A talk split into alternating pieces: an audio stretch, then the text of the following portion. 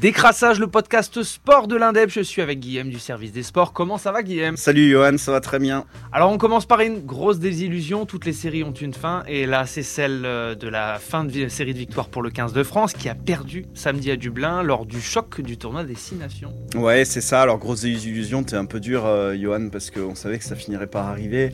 Aussi parce que l'Irlande est première nation mondiale. Alors, euh, la France aussi, un peu. Alors, il y a un classement, mais la France restait sur 14 victoires consécutives. Euh, L'Irlande restait sur 14 victoires consécutives à domicile.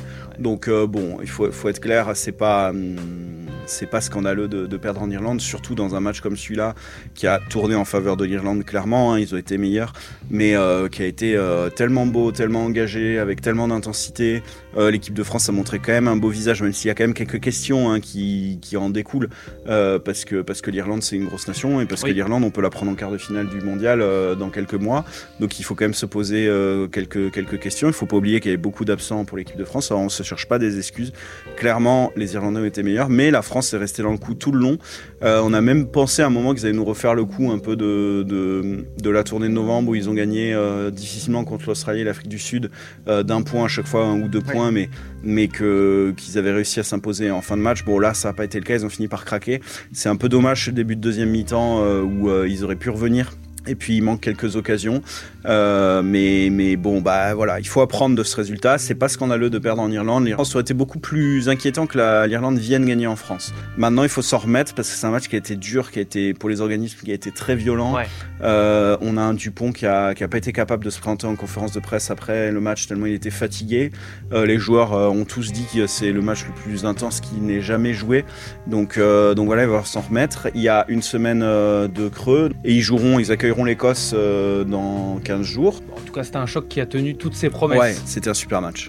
Alors en foot, en Ligue 1, euh, encore un week-end avec des résultats qui rabattent un peu les cartes et surtout peut-être un PSG qui serait peut-être en crise. Ouais, ouais, ouais, ouais, si, si, c'est, c'est, je pense c'est le mot.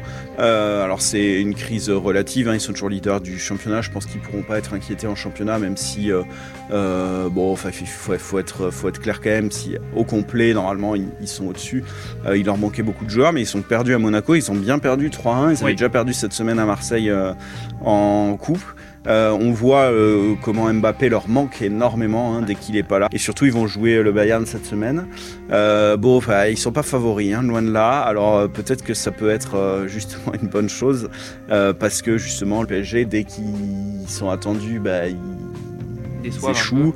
Et là, bah, pour le coup, ils sont pas du tout attendus. Donc voilà, Mbappé reviendrait peut-être. En tout cas, il serait dans le groupe selon l'équipe ce matin. bon, de là le faire jouer tout le match, à mon avis, ça m'étonnerait parce que parce qu'ils veulent pas prendre de risques pour la suite de la saison, euh, surtout qu'un championnat c'est loin d'être gagné, donc euh, effectivement euh, bon il y a encore 5 points d'avance sur Marseille, mais on va voir ce qui va se passer cette semaine en Champions League. Pour le reste des équipes, bah, on l'a dit, une belle semaine pour Marseille, ils ont battu Paris, ils ont battu Clermont, mais mais c'est quand même moins flamboyant qu'il y a quelques semaines, faut être clair.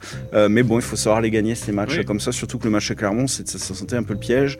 Derrière, on a Monaco qui revient, hein, forcément, qui, qui remonte sur le podium, qui a deux points de Marseille et qui est plutôt l'équipe en forme, hein, faut être clair, cette reprise là après la Coupe du Monde. Euh, on a Lille aussi qui remonte euh, pas mal. Et puis on a des équipes qui ralentissent. C'est le cas de Lens qui a mm. perdu contre Lyon. Lyon qui va mieux. Lyon qui a gagné cette semaine contre Lille en coupe et contre euh, Lens. Lyon surtout qui refait jouer ses jeunes et ça marche. Euh, on voit que la recette à Lyon, c'est plutôt ça. Alors on va terminer euh, par un mot de biathlon pour finir avec une nouvelle championne du monde. Ouais, c'est les championnats du monde là en Allemagne. c'est depuis le milieu de la semaine dernière. Ça avait plutôt bien commencé pour les Français qui avaient pris la troisième place en relais mixte. Et puis là, on est parti sur les épreuves individuelles. Sur les sprints, ça a été toujours les, premiers, les résultats un peu, un peu compliqués. Euh, ni les Françaises ni les Français sont montés sur le podium.